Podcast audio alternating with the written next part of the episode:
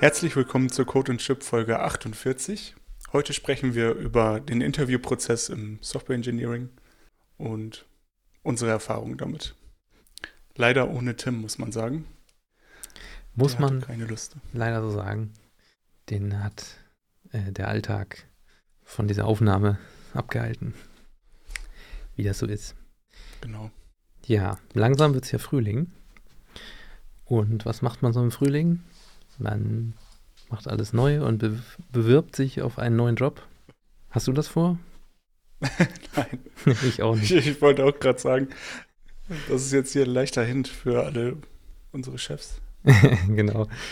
Die auch mit Sicherheit diesen Podcast hören. Mit Sicherheit. Grüße gehen raus. Ähm,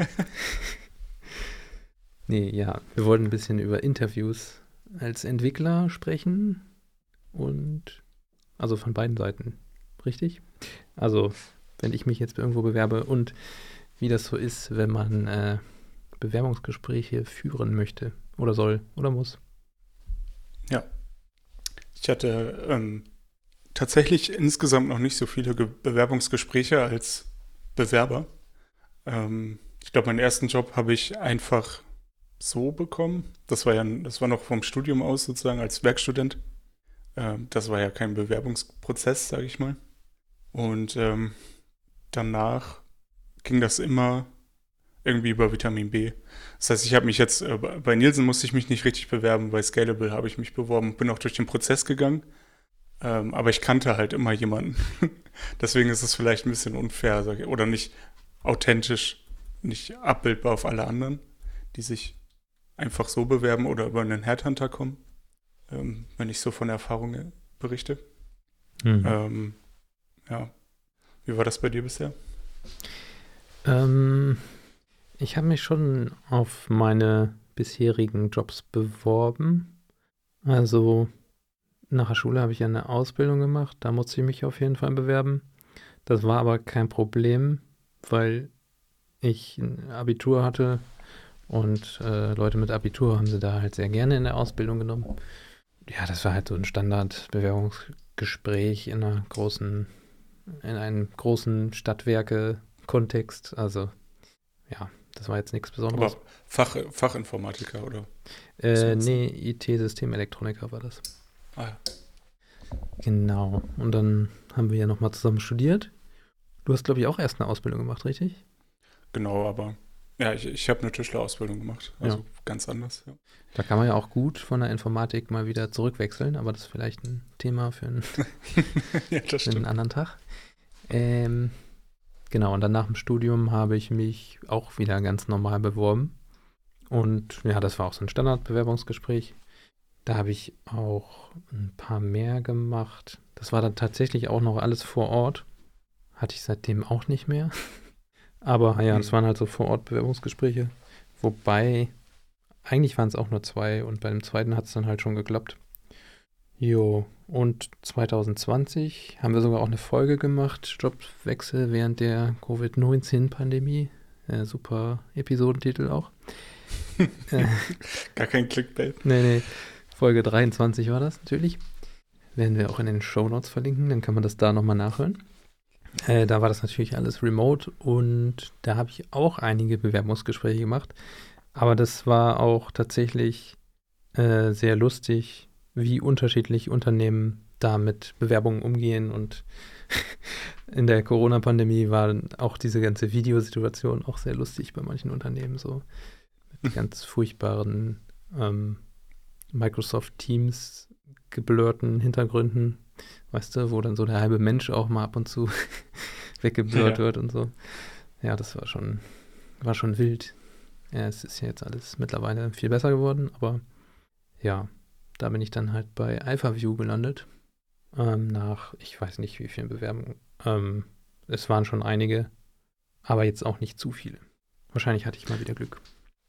Ja, ich meine, du hast eben von Standardbewerbung gesprochen. Was heißt denn das für dich? Standardprozess? Ja, am Anfang. Ja, bei diesen, bei diesen Stadtwerken war das halt so. Ich kann mich da auch ehrlich gesagt gar nicht mehr so lange, äh, nicht mehr so gut dran erinnern, weil das schon so lange her ist. Aber das war sowas wie ja, wie sind denn Ihre Hobbys und sind Sie zuverlässig und wie stellen Sie sich das vor? Wissen Sie, was wir hier als Stadtwerke machen? Also das war wirklich, ich glaube, wegen der Ausbildung auch sehr einfach gehalten. Sind Sie zuverlässig? Ja, haben das gefragt? haben Sie natürlich nicht so gefragt, aber halt Fragen gestellt, die darauf abzielen, abzielen, würde ich jetzt mal vermuten. Ich weiß auch nicht mehr, ja. ob Sie es wirklich gefragt haben, aber ich stelle mir das im Nachhinein so vor, dass das so abgelaufen ist. Und natürlich war natürlich davor auch ein Prozess, in dem die Bewerbungen überhaupt ausgewertet wurden. Jo. Hm. Ja, normalerweise im, im IT-Bereich hattest du dann ja wahrscheinlich auch immer mehrere Gespräche pro Bewerbung. Mhm. Genau. Also erstes Kennenlernen mit, mit dem HR oder Personalbereich und dann ähm, technisches Interview wahrscheinlich. Ja. Wobei. Am Ende nochmal ich glaube. Culture Fit. Ja, ich bin gar nicht durch so viele Ebenen immer gekommen. Das war dann relativ klar. Immer schon bin ich in der Vorrunde ausgeschieden oder keine Ahnung. Ähm, mhm. Bei AlphaView ist es tatsächlich so, dass man eine Hausaufgabe mitbekommt und das ist dann in dem zweiten Gespräch, spricht man da ein bisschen darüber. Also wir haben da gar nicht so viele Runden und ja, in anderen Unternehmen ist es wahrscheinlich schlimmer. Bei Jimdo hatte ich mich beworben. Das war ganz komisch. Also das waren tausend, tausend Stufen und hier nochmal irgendwie eine DIN A4-Seite schreiben, warum man sich bewirbt und was einen motiviert und sowas. Mhm. Ja, das war sehr kompliziert und hat dann am Ende auch nicht geklappt. Was vielleicht auch ganz okay war. ich weiß es nicht. Ja, oftmals zeigt einem ja selber der Bewerbungsprozess schon, finde ich, ob man zum Unternehmen passt oder nicht. Also mhm. wenn es sehr chaotisch ist und sehr gefühlt nach außen gefühlt so unorganisiert, dann kann es ja sein, dass es nicht so passt. Also wenn es dir so vorkommt, sage ich mal, das ist ja auch ein persönliches Empfinden. Ja, das stimmt. Das kann schon auch ein Faktor sein. Wobei das bei Jimdo jetzt nicht so war. Also das war, glaube ich, sehr organisiert. Das war einfach überorganisiert und dadurch ein bisschen unmenschlich, würde ich mal sagen. Hm. Und auch mit jedes Mal mit anderen Leuten gesprochen und sowas, die mhm. nichts voneinander wussten. Ja, so quasi. ungefähr, genau.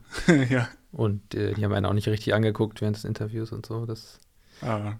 fand ich dann auch ein bisschen komisch. Wo man so das Gefühl hat, okay, der macht da gerade im Hintergrund irgendwie noch ein Production Deployment und hat gar nicht richtig Zeit hier für dieses Interview. Ja, das ist nicht so schön.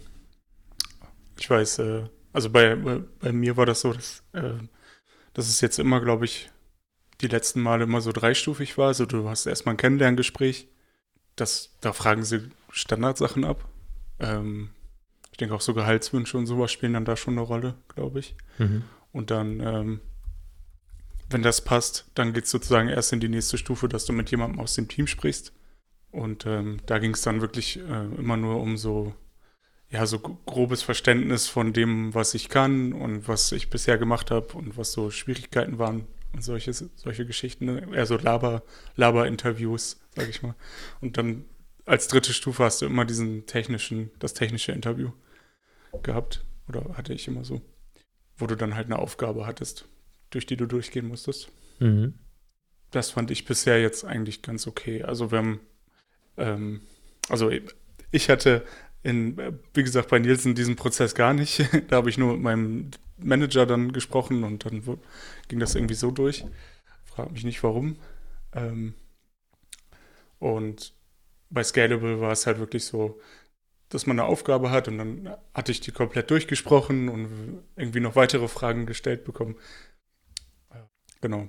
Und dann in diesem technischen Interview kommen halt auch diese Stressmomente, sag ich mal, dass du technische Fragen nicht beantworten kannst oder so, die so schlecht oder schwierig gestellt sind, dass man in Straucheln kommt, um, mhm. glaube ich, um diese Unterdrucksituation auch her herbeizuführen. Also so, so war das bisher für mich immer und das war immer der schrecklichste Teil davon. Ja.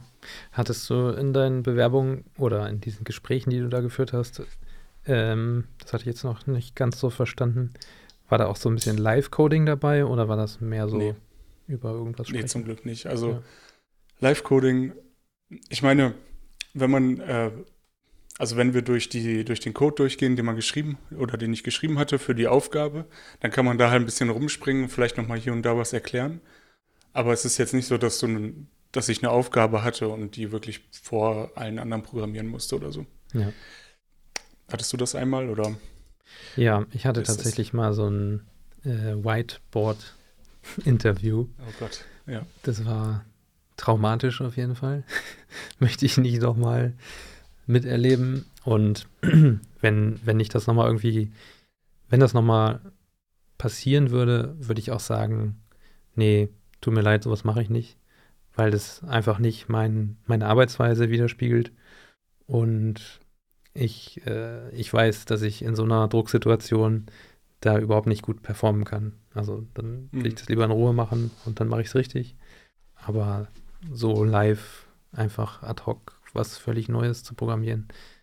Und dann auch noch mit einem Stift auf einem Whiteboard, was ja überhaupt nicht dem Medium entspricht, in dem du dich sonst bewegst, mit dem Tastatur und einem Code-Editor, wo du auch äh, schon mit einer Tastatur wesentlich agiler rumspringen kannst und alles.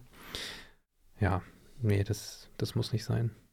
Da würde ich dann auch sagen, da würde ich dann auch sagen, äh, wenn, wenn das ein, ein- Muss ist für das Unternehmen in dem Bewerbungsprozess, dann ist es halt nicht das richtige Unternehmen. Ja, es ist auch komplett unnatürlich. Also wann, wann hat man diesen Zustand mal in der Realität, dass Ja. andere Leute dir so auf die Finger gucken und nicht mit dir arbeiten, sondern diese, diese andere Position haben. Ja. Das ist ja eigentlich nie, nie gefragt. Also dieser, dieser Skill ist ja auch nie gefragt. Weißt du, was ich meine? Ja, ja, genau. Macht Also also keinen Sinn, das ab, so zu machen. Ist einfach kein, hat keinen Bezug zum echten, zum echten Leben. So. Ja.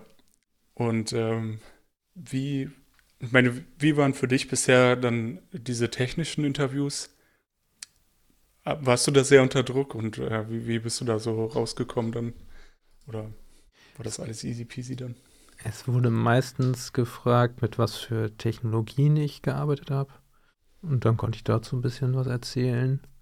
Aber es war bisher nie so, dass jemand gefragt hat, ähm, keine Ahnung, wie funktioniert, ja, fällt mir jetzt nichts ein, aber äh, ja, also es wurden nicht so richtig tiefgehende Fragen gestellt, so wie funktioniert ein Compiler oder erklär mir den und den Algorithmus.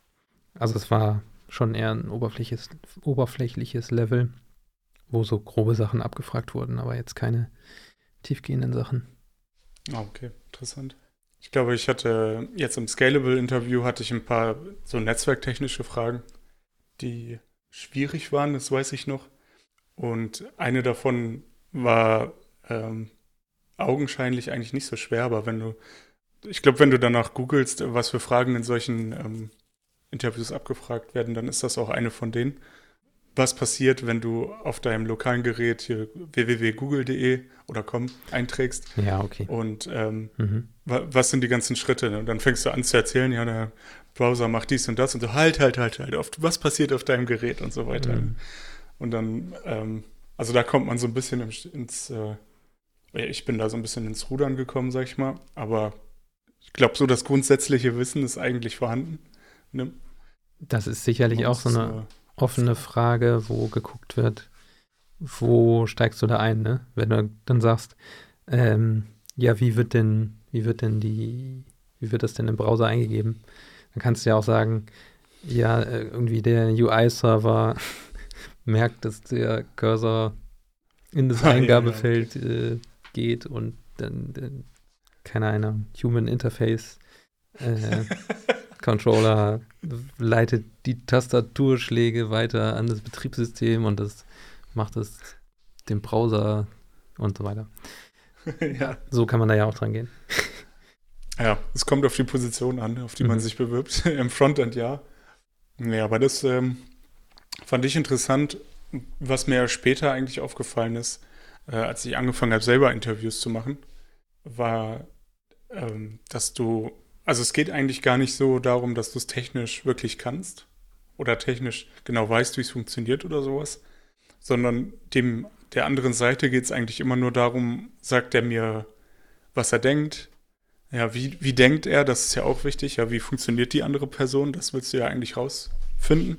Mhm. Weil ob jemand jetzt weiß, also dummes Beispiel, ob jemand weiß, was der Unterschied zwischen einem Docker-Container und einer VM ist, ist mir im Zweifel nicht so wichtig, wenn er einen guten Prozess hat, um sich diesem Thema zu nähern. Also wenn er weiß, ja, weiß ich jetzt nicht genau, aber ich könnte mir dies und jenes vorstellen und dann kommt man ins Gespräch. Mhm. Oder ob jemand ähm, sich da irgendwas zusammenreimt und gar keine Ahnung davon hat. Sag ich mal, also du merkst ja im Gespräch, hat der eine Idee, was Docker sein könnte, oder ist es total, ist der total am Schwimmen und weiß eigentlich gar nicht, wovon geredet wird? Ja, das würde ich auch sagen, dass da die Herangehensweise an die Antwort wesentlich entscheidender ist als die Antwort an sich. Also wenn man dann sagt, ähm, weiß ich gerade nicht, also dann ist es ja auch schon mal Ehrlichkeit. Und wenn man dann noch versucht, sich das selber live herzuleiten, was einigermaßen in Ordnung klingt oder plausibel zumindest, dann wäre das für mich auf jeden Fall ein deutliches Plus gegenüber einer Person, die anfängt, einfach nur random irgendwas zu erzählen, was falsch ist. ja. Oder meint oder ist völlig davon überzeugt, das zu wissen, aber es ist leider das Falsche. ja. ja, das stimmt. Das gibt es ja tatsächlich häufig.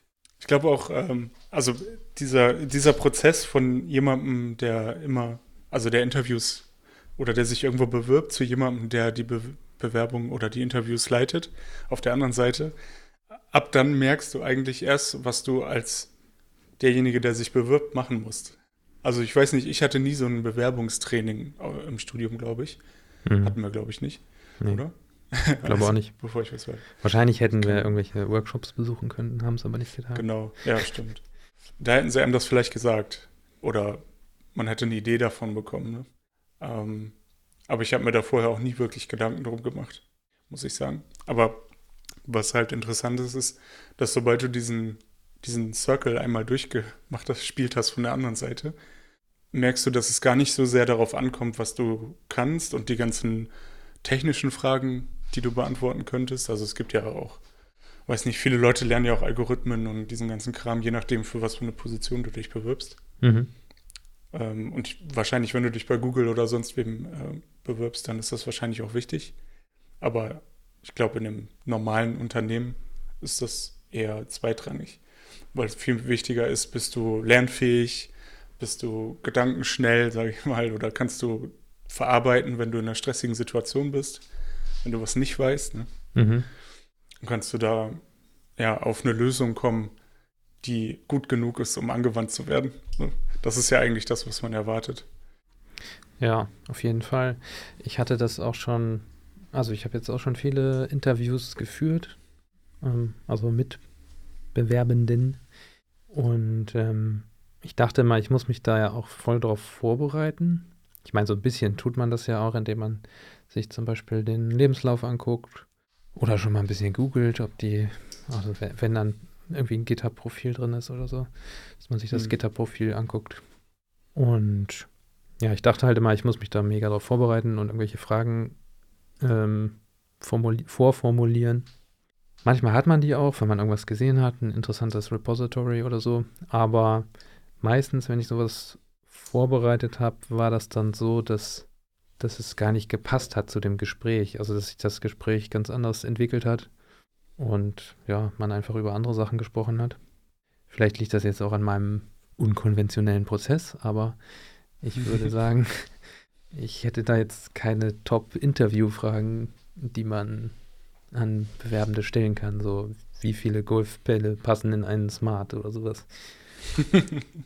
also du bist quasi, du lässt das Gespräch quasi zu einfach und unterhältst dich mit der Person.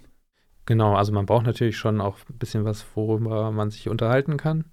Aber es reicht ja dann auch schon, wenn die Person gefragt wird, wo hast du gearbeitet, ähm, was sind so deine Projekte, die du mal gemacht hast und oder was hat dir da am meisten gefallen?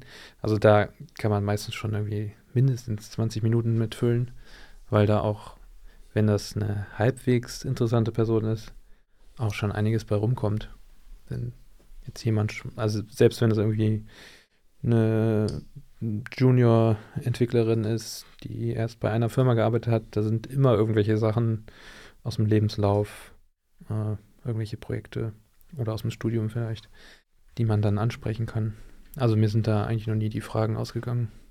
Ja. Oder wenn einem die dann doch ausgehen, dann kann man auch über die eigene Firma reden und äh, so ein bisschen erzählen, wie man arbeitet im Team und sich darüber vielleicht einen Zugang verschaffen. So zum Beispiel gibt es irgendwelche, ja, Teamwork-Sachen, die die Person schon mal gemacht hat oder keine Ahnung, irgendwelche, ja, sowas wie, wie Agile, hm. irgendwelche Methodo, Metho, wie, wie heißt denn das? Ich habe mich vorhin schon einmal versprochen. Methodologie? Mit Mythologies? Ja, ja sowas. Ich versuche es nicht mehr. Nee. Ich würde mich auch versprechen. ja, äh, also was ich gemerkt habe, äh, was ich gerne frage und was immer auch so eine offene Frage ist, ähm, wir interviewen ja viel im Cloud-Bereich und dann frage ich halt, was für welche Technologie findest du gerade sehr spannend oder was schaust du dir gerade viel an, womit arbeitest du viel? Ähm, und, oder halt irgendwas Neues, ne? Mhm. So, da merkst du halt relativ schnell, sind die Leute, also schauen die sich auch mal um, so, gucken die sich an, was alles passiert in diesem Bereich, ähm, können die sich schnell begeistern auch für Dinge. Das ist ja auch irgendwie immer wichtig, wenn weil dieser ganze Cloud-Kram ändert sich alle 15 Minuten gefühlt. Ja, es gibt ständig ein neues hier und irgendwas Neues da und ja, ja dieses Framework und dieses und äh, irgendein CDK und was auch immer. Und mir ist halt, also ich finde es immer total cool, wenn sich jemand wirklich damit auseinandersetzt und mir dann sagt, ja, ich, ich habe mir das angeguckt, ist total geil, aber würde ich jetzt nicht benutzen wollen, weil das und das. Mhm. Ähm, finde ich total spannend, weil dann darüber kannst du, dann kannst du total viele Nachfragen stellen. Ne? Warum, ähm, warum würdest du das dafür nicht machen und was denkst du, was fehlt und so weiter. Und du kriegst einfach einen Gedanken äh, davon, was diese Person antreibt. Ja, was findet er spannend und so passt das überhaupt ins Team? Das ist ja auch wichtig. Ne? Machen wir das, was der wirklich spannend findet oder und so weiter oder die Person? Ja. Ähm, Wobei wir da jetzt auch äh, jemanden eingestellt haben, da war das so, dass die Person ganz viel Ops gemacht hat und wir haben uns gefragt, warum bewirbt die sich auf eine Backend-Stelle? Also das war halt aus den ja. bisherigen Positionen überhaupt nicht ähm, rauszulesen, warum das so ist. Und dann habe ich nochmal mit den, mit den Recruitern gesprochen und die meinten, dass die sich halt weiterentwickeln will, die Person. Und hatte halt ziemlich viel Ops-Erfahrung und ja, dann haben wir uns das im Bewerbungsgespräch angehört. Und es war wirklich so, nee, ich habe keinen Bock mehr auf Ops. Ich möchte mal was anderes machen. Also das finde ich dann auch immer interessant wenn sich sowas ergibt. Ja, aber es ist ja genau das, ne? Die Person hat wirklich Lust darauf, das zu machen. Und das willst du ja auch, ähm, das willst du ja auch. Also du willst ja jemanden im Team, der wirklich Bock hat, das ja, zu machen. Klar. Und äh, nicht sich umbewirbt, weil in der anderen Firma ist mein Chef doof. Also es ist ein Grund vielleicht, aber das kann nicht der einzige Grund sein. Mhm. Finde ich immer so. Also wenn mir jemand sagt, ja, ähm, da hat, das hat alles nicht gepasst und sowas, ja. Ja, es kann halt auch ja. ein schlechtes Zeichen sein, ne? Also es kann ja in beide Richtungen gehen, das nicht passen. Ja. Aber da kannst du halt auch keine persönlichen Nachfragen stellen, finde ich. Also ne, du kriegst ja eh nicht die Wahrheit raus. Das kann in alle Richtungen dann gehen. Und ob der mir jetzt sagt, ja, ich komme mit denen nicht klar, weil ich bin so und so und die sind so und so, das wäre ja noch die äh, ehrlichste Antwort, sage ich mal ne? wenn, es, wenn es auf der persönlichen Ebene nicht stimmt. Mhm. Oder aber es kann auch sein, dass die irgendeinen Blödsinn erzählen. Also deswegen versuche ich nicht so in diese Richtung zu fragen, wenn solche Antworten kommen, weil das finde ich immer schwierig. Ja, also ich würde sagen, es kommt auf die Antwort an. Aber ja, es ist schon schwierig, darauf eine vernünftige Frage zu stellen. Also wenn da jetzt sowas kommen würde wie, ja, der Chef hat sich in versucht, in alle möglichen Bereiche äh, mit, zu Entscheidungen, äh, mit Entscheidungen zu treffen, also so Micromanagement-mäßig. Da würde ich das schon auch verstehen und sagen, das ja, ist ein valider Grund, warum man irgendwie aus einer Firma rauswechseln will, wenn man zu viel äh, ja, Steine in den Weg gelegt bekommt oder sowas. Manchmal, ja, ja, also wie gesagt, das ist ein komplexes Thema. Ähm, und ich glaube, dass das nicht so einfach, also das kann man, wenn derjenige das sagt, kann man das ja nachvollziehen so, aber es kann ja einen Grund haben. Ne? Also vielleicht ist er total unzuverlässig oder er macht immer irgendeinen Blödsinn, der mhm. überhaupt nicht zu dem passt, was man machen soll. Und dann kommt dann nachher eine Aussage raus, die mit der Realität nicht so viel zu tun hat. Deswegen finde ich es immer schwierig. Ähm, ja, klar, das Micromanagement ja. kann auch daher rühren, weil die Person irgendwie unzuverlässig ist oder sowas, ne? Das meinst du wahrscheinlich. Ja, genau das meine ich, ja. Ja, ja gut, da muss man dann natürlich aufpassen. Aber ja, ist, ist alles irgendwie, lernt man auch als derjenige, der die Bewerbungsgespräche da mal führt, lernt man irgendwie auch mit jedem Gespräch noch mehr dazu. Und ich muss auch sagen, ich bin selber auch immer ziemlich aufgeregt bei solchen Bewerbungsgesprächen, mhm. weil ja, es ist halt irgendwie eine neue Person und man will sich ja auch als Firma irgendwie nach außen positionieren. Da hat man ja auch so ein bisschen Außenwirkung. Wenn man sich da jetzt total daneben benimmt, das ist ja auch nicht schön. Das stimmt. Ist das denn, äh, also ich habe das auch häufig jetzt gehabt, dass ich viel dazugelernt habe. Weil äh, wir haben so einen Fragenkatalog, mhm. ähm, aus dem wir Sachen, Fragen halt rausnehmen. Einfach alles, was jemals irgendwie gefragt wurde, kommt da rein. Immer wenn einem was Neues einfällt, schreibt man es dazu. Und viele dieser Fragen hätte ich selber nicht so eindeutig beantworten können. Oder gar nicht. Mhm. Das heißt, äh, in diesem Prozess habe ich auch schon viel gelernt. Das finde ich auch immer total spannend. Also ich, ich stelle mir mal die Frage, hätte ich selber die Antwort gewusst, hätte ich mein eigenes Interview überstanden und so, oder wie würde ich mich selber bewerten? Ja. Das ist immer schwierig, ähm, aber das hilft auch immer bei der Reflexion, weil manchmal denkt man, boah, war der schlecht oder boah, der wusste ja gar nichts und dann denkt man ein bisschen drüber nach und so, ja, hm, hätte ich das selber alles gewusst? Ja, weiß ich auch nicht. Und gibt einem das immer noch so eine extra, eine andere Dimension, in der man sich dann sein Urteil bildet. Mhm. Ist das bei dir auch so, ne? Ja, auf jeden Fall. Also ich denke auch immer, unsere Developer-Task, die wir da jetzt haben, da sind wir teilweise schon sehr kritisch bei, bei manchen Bewerbern, wo ich, wo ich dann auch so überlege, ja, das hätte ich selber oder habe ich auch selber in der Bewerbung gar nicht so genau jetzt äh, behandelt. Und mhm. ja, ich wäre da selber wahrscheinlich, wenn ich mich jetzt nochmal bewerben würde, bei mir selber würde ich wahrscheinlich durchfallen. Ja. ja, das, das ist irgendwie so aber vielleicht unterschätzt man sich da auch manchmal selber. Also ich hatte diese Situation, ähm, nachdem ich meine ersten zwei oder drei Interviews gemacht habe, ähm, habe ich halt gefragt, oder habe ich mich sehr, habe ich, ich habe es mir durchgelesen und gesagt, ja, boah, hat der wenig geschrieben, ne? Zu dem, zu der Aufgabe. Hat er irgendwie wenig erklärt und so. Und dann habe ich überlegt, ja, wie, wie war das denn bei mir? Und zum Glück habe ich das irgendwie noch in Git alles und habe dann nochmal reingeguckt und ich hatte ja noch viel weniger geschrieben. also, okay, vielleicht sollte ich hier weniger hart bewerten und mehr auf den Inhalt gehen und das irgendwie, ja, ich glaube, also manche Leute sind ja auch einfach sehr wortkarg, so an sich. Ich bin eigentlich auch jemand, der eher wenig schreibt und dafür eher mit Bildern oder so, mit Diagrammen arbeitet. Mhm.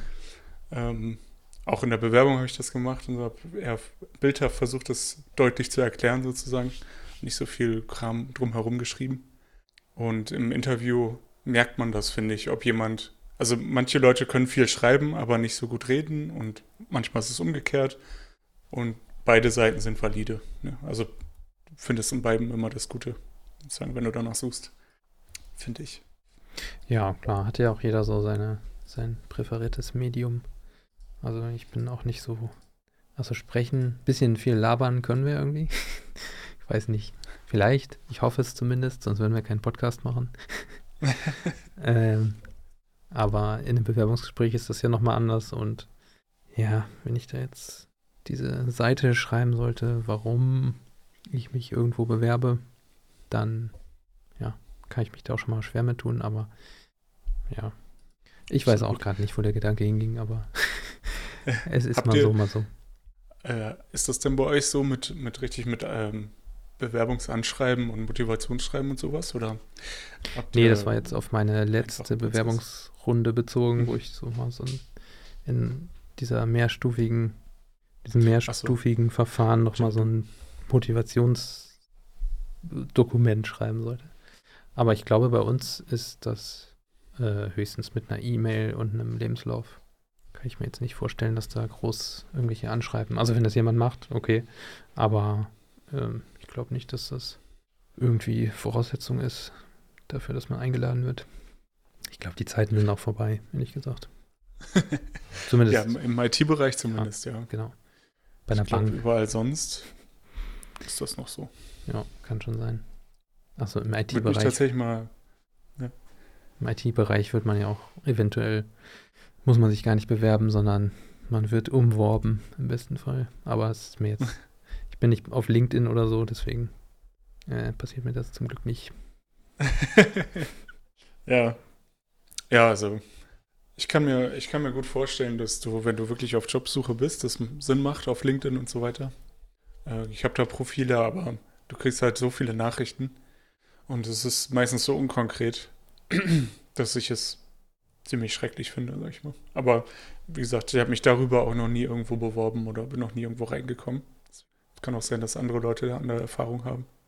Ja, also ich hatte in meiner letzten Runde auch, ich glaube, bei Xing ein Profil und was da so rüberkam, also das war echt, nee, es war nicht zu gebrauchen. Also auch völlig unpassende Sachen und komische, komische Methoden, die die Leute da an den Tag lehnen. Und ich will gar nicht wissen, wie das jetzt mittlerweile mit, mit so Chat-GPT und sowas läuft. Könnte interessant sein. Ja, das ist ja eh alles Massenanschreiben mit, mit Lückentext quasi. Mhm. Das liest du ja auch sofort raus. naja. Ich hatte noch mal geguckt, unsere Freunde bei GitLab, die haben ja relativ offene Dokumentationen und die haben auch so eine ganze Hiring-Page. Da kann man sich mal, ich glaube, sowohl als Bewerber ist es interessant, das zu sehen, was da so alles hintersteckt hinter so einem Prozess. Und auch als jemand, der Bewerbungsgespräche durchführt, kann man sich da bestimmt ein bisschen Inspiration holen, ähm, ja, wie man sowas durchführt und was man alles machen muss. Related to hiring background checks. Okay. Ich weiß nicht, ob wir das machen. Ich glaube ja, das meine ich. Also ich glaube, die größeren Unternehmen machen da schon mehr. Auch einfach schon vorher, bevor es irgendwie in irgendeine Art von Interview geht. Und das macht ja wahrscheinlich zum, zum Teil auch Sinn. Je nachdem, in welche Position du kommst. Gerade wenn du in eine höhere Position kommst, dann muss es ja sehr gut passen. Auch zum Unternehmen und zu den Werten des Unternehmens und so weiter. Ähm, bei uns ähm, weiß ich zumindest, ich weiß nicht, ob wir Background-Checks machen, könnte sogar sein.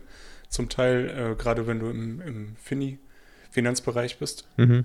Ja, klar. Ähm, also in, in, in Scalable im Finanzbereich arbeitest, weil da, wenn du dann irgendwie mal, ähm, äh, du darfst kein, nicht vorbestraft sein, das weiß ich zumindest. Und also es gibt so ein paar Regeln, die nicht sein dürfen. Also dann darfst du nicht im Fintech-Bereich arbeiten. Ja. Ähm, also ich, ich, will nichts Falsches sagen, aber es gibt so ein paar Dinge, die da wichtig sind und die werden, denke ich, abgefragt. Und ich musste zum Beispiel auch ein polizeiliches Führungszeugnis abgeben. Mhm. Obwohl ich ja nicht direkt mit Finanzen, sage ich mal, jetzt zu tun habe, sondern ähm, ja, aber das war, sag ich mal, das wusste ich damals auch nicht. Also wenn das kommt, ist das keine Schikane, sondern äh, nötig. Ja, klar. Äh, ja, vor allem wenn das äh, rechtliche Hintergründe hat, da kann ja die, die Firma dann auch nichts dafür. Ähm, wenn die das einfach machen müssen, dann ist das halt so. Genau. Ganz interessant bei GitLab ist auch noch, also vor allem für Leute, die Interviews führen, Best Practices before the interview, ähm, illegal interview questions ist natürlich auch wahrscheinlich auf US bezogen, aber da die sehr remote und international sind, könnte ich mir vorstellen, dass es da auch Überschneidungen mit anderen Gesetzen gibt. Und noch eine Sektion during the interview. Das ist bestimmt auch nochmal interessant, sich das alles reinzuziehen, was man da so macht. Und es ist, sind sehr lange Dokumente, also wenn man das alles befolgt, ähm, ja, viel Spaß dabei. ja, dann dann wird es wirklich zu so einem Ablaufinterview, wo du wirklich dann Fragen stellst und sowas, ne? Mhm. Wahrscheinlich. Ja man sich da strikt dran halten muss an so, einem, an so einem Plan. Ja, aber ich denke, wenn man viele Interviews gleichzeitig führt für dieselbe Position und so oder für viele Positionen in so einem großen Unternehmen, musst du ja auch eine gewisse Vergleichbarkeit immer haben. Das finde ich, finde ich immer schwierig.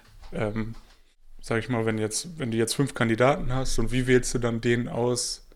Oder du willst drei Offerings machen und wem, wem gibst du die dann sozusagen? Das, das ist äh, bei uns zumindest immer eine Entscheidung von allen, die am Interviewprozess beteiligt waren. Mhm.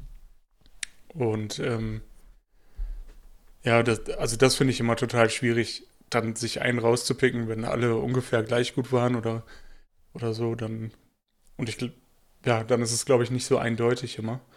Ich denke, wenn du einen festen Prozess hast, so wie bei GitLab oder wahrscheinlich wie bei allen großen, die haben ihre Punkte, die sie abhaken. Und dann kannst du nachher eine richtige Liste machen. Und jeder, der mehr Punkte hat, je mehr Punkte du hast, desto weiter oben bist du. Und die Sympathie und sowas spielt wahrscheinlich die geringste Rolle am Ende. Ja. Hm. Also mir ist es da noch nicht so schwer gefallen jetzt bei Parallelen. Also wir hatten aber auch nicht, wir hatten vielleicht mal drei Leute, die sich so irgendwie bewerbungstechnisch überschnitten haben. Dass wir dann da so eine Reihenfolge aufgestellt haben. Am besten diese Person, als nächstes die und dann als dritte die vielleicht. Aber das war dann auch so, dass zwei dann schon irgendwie was anderes hatten und dann blieb sowieso nur noch einer übrig. ja, so war das dann bei uns manchmal. Bist noch da? Ja, ich hatte gerade einen Leck, glaube ich. Ah, okay. Aber ich habe versucht, nicht drüber zu labern. ähm, ja, ähm, ich glaube, ich habe so jetzt nichts mehr zu dem Thema. nee, ich habe mich auch, äh, ich habe auch alles gesagt, was ich zu sagen habe. Bitte stellen Sie mich ein. Danke. Ja, vielleicht, äh, vielleicht hast du, hast du irgendwie einen Tipp für Leute, die sich jetzt bewerben, was, ähm, wie man sich verhalten soll oder so. Hast du so irgendwie so eine Sache, die dir besonders aufgefallen ist und die du dir selber, deinem jüngeren Ich sozusagen mitgeben könntest? Puh, ähm, ich weiß nicht, ob ich das auf eine Sache runterbrechen kann, aber ich würde sagen, man soll, man sollte versuchen, so natürlich wie möglich rüberzukommen, dass man sich nicht verstellt. Ähm, ja, und nicht versuchen, irgendwie clever zu sein oder irgendwelche Sprüche zu klopfen. Hm, oh ja. Und sich ein bisschen mit der Firma auseinandersetzen, mit, bei der man sich bewirbt. Weil das kommt immer gut an, wenn man Bescheid weiß, was die Firma tut, ähm, was die für Produkte hat äh, oder keine Ahnung. Vielleicht sieht man auch, was da für Leute arbeiten, dass man sich das schon mal angucken kann, dass man weiß, wem man da gegenüber sitzt. Ja, das wäre, das wären so meine Top-Sachen, auf die man achten könnte. Ja, ja, absolut, kann ich, kann ich voll mitgehen. Vielleicht noch äh, eine, einen extra Punkt würde ich noch machen für immer ehrlich sein. Ähm, und auch, also vor allem, wenn man etwas nicht weiß, das auf jeden Fall immer sagen. Mhm. Äh, weil das ist, also bei, bei mir persönlich kommt es viel, viel besser an. Und auch bisher bei allen, mit denen ich gesprochen habe, wenn jemand sagt, aber das weiß ich einfach nicht. Oder weiß ich nicht, aber es könnte so und so sein, kann man auch sagen. Äh, vielleicht, wenn man eine Idee hat, aber es ist, man weiß es halt nicht. Also immer dieses e- Ehrlichsein ist einfach super wichtig, weil das willst du ja auch später sein. Also Mhm. wenn du im Interviewprozess was fakest, was nachher gar nicht ist, ist das immer besonders ärgerlich für alle. Einfach. Ja. Also das wäre wär auf jeden Fall so ein großer Punkt, den, den ich meinem jüngeren Ich auf jeden Fall mitgeben würde. was auch immer das jetzt genau heißt. Steig in die Zeitmaschine. Ja. Ist cool, wenn man sowas im Studium halt mal kommt. Oder wenn jemand einmal in, eine, in so eine, eine Stunde macht mit jemandem, der viel schon geheiert hat und sagt, ja, ähm, das sind die Punkte, auf die es ankommt. Es muss ja nicht lange sein, aber einfach nur so, so ein bisschen Information. Ich glaube, manchmal würde das helfen. ähm, aber ich glaube, viele Leute machen sich da vorher keine Gedanken. Also ich ja auch nicht. Aber ich meine, so es, es würde, man kann sich viel besser verkaufen, äh, wenn man ehrlich ist, als wenn man das nicht ist, wenn das Sinn macht. Ja, doch. Würde ich auch unterschreiben. Cool. Dann vielen Dank fürs Zuhören und bis zum nächsten Mal. Bis zum nächsten Mal. Dankeschön. Ciao. Tschüss.